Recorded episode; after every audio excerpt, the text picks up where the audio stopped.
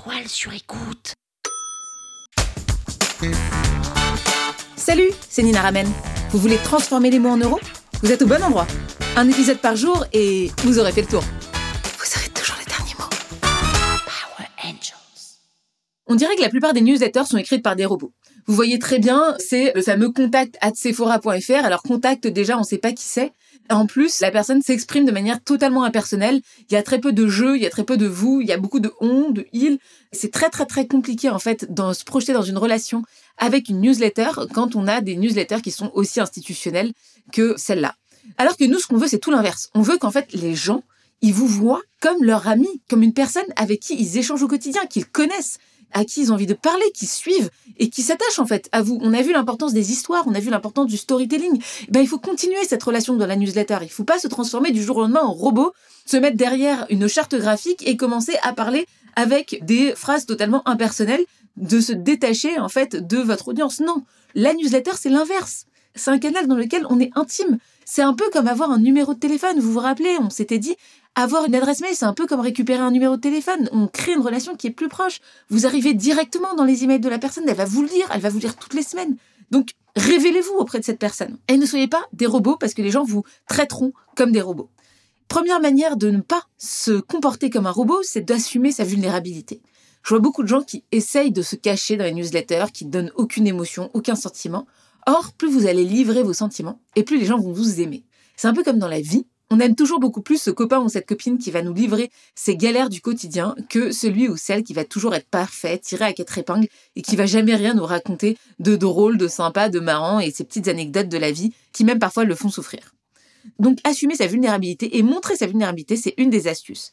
Je vais vous donner un exemple. Moi, dans une de mes newsletters, j'avais dit que j'avais galéré à écrire cette newsletter parce que j'avais pas eu d'inspiration, parce que euh, j'avais été prise par le temps, etc.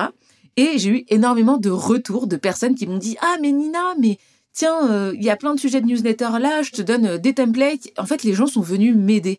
Alors que je leur disais que potentiellement c'était pas super super, j'avais galéré à écrire cette newsletter, ben en fait la réaction ça a été l'inverse. Les gens ils viennent vous aider parce qu'ils vous connaissent et c'est comme ça qu'ils apprennent à vous connaître, à vous aimer et à vous aider. Et c'est là où vous en allez finalement créer ce qu'on appelle l'empathie qu'on cherche, l'émotion qu'on cherche avec notre audience, fédérer, trouver ses vrais fans, trouver les gens qui vous aiment et qui aiment votre marque autant que vous. Donc il y a vraiment cette idée d'assumer ses émotions et sa vulnérabilité et de les transmettre. Deuxième manière aussi de pas se comporter comme un robot, c'est de montrer sa vie. C'est-à-dire que les gens adorent les coulisses, adorent voir ce que personne ne voit, adorent que vous leur révélez des choses un peu croustillantes.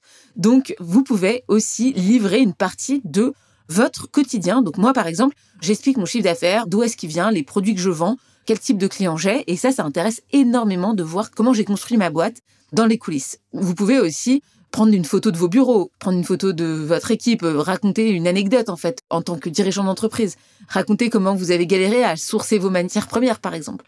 Voilà, ça c'est un peu les coulisses, montrer sa vie, c'est aussi comme ça que les gens s'attachent à vous. Un autre exemple là-dessus, c'est la marque de culottes Fempo.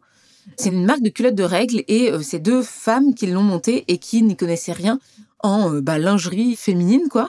Et ce qu'elles ont fait, c'est que elles avaient créé des culottes en précommande. Plein de gens en ont commandé et l'approvisionnement tardait à arriver et les livraisons tardaient à arriver aussi auprès des utilisatrices et des clientes. Et au lieu d'essayer d'enjoliver la réalité ou de cacher les choses, elles ont juste dit la vérité en disant bah voilà, euh, nos stocks qui sont bloqués à tel endroit à tel moment, on est désolé, euh, voilà la situation dans laquelle on est et elles ont créé ce qu'on appelle de l'empathie et les gens les ont comprises et elles ont encore plus aimé la marque parce qu'elles ont encore plus aimé la transparence et elles ont encore plus aimé le fait d'être dans les coulisses, de partager en fait euh, leur galère avec elles. Dernière question qu'on me pose souvent, c'est le tutoiement versus le vouvoiement. Alors moi, je n'ai pas de règle là-dessus et il ne faut pas en avoir. La seule chose qu'il faut essayer de comprendre, c'est qu'est-ce que votre cible aime? Est-ce que votre cible aime qu'on la tutoie ou est-ce qu'elle aime qu'on la vouvoie?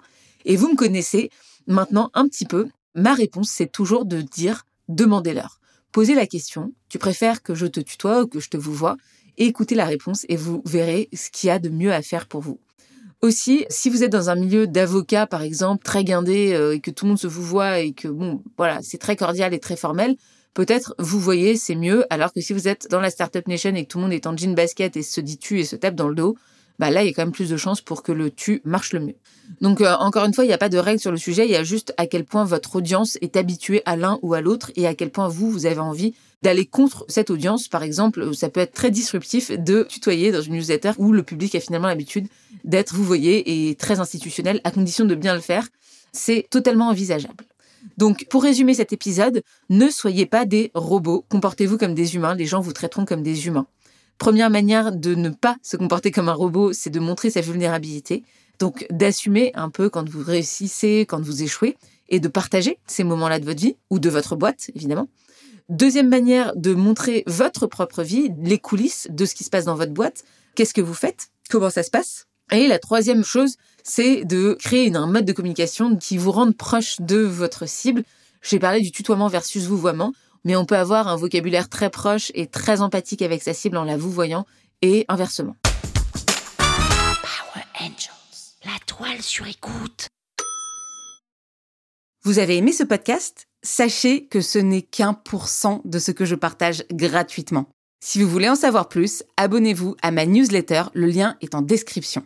Vous aurez chaque semaine des cours, des exercices et des tutos pour améliorer votre écriture de vente, pour améliorer votre copywriting. Je vous dis à tout de suite.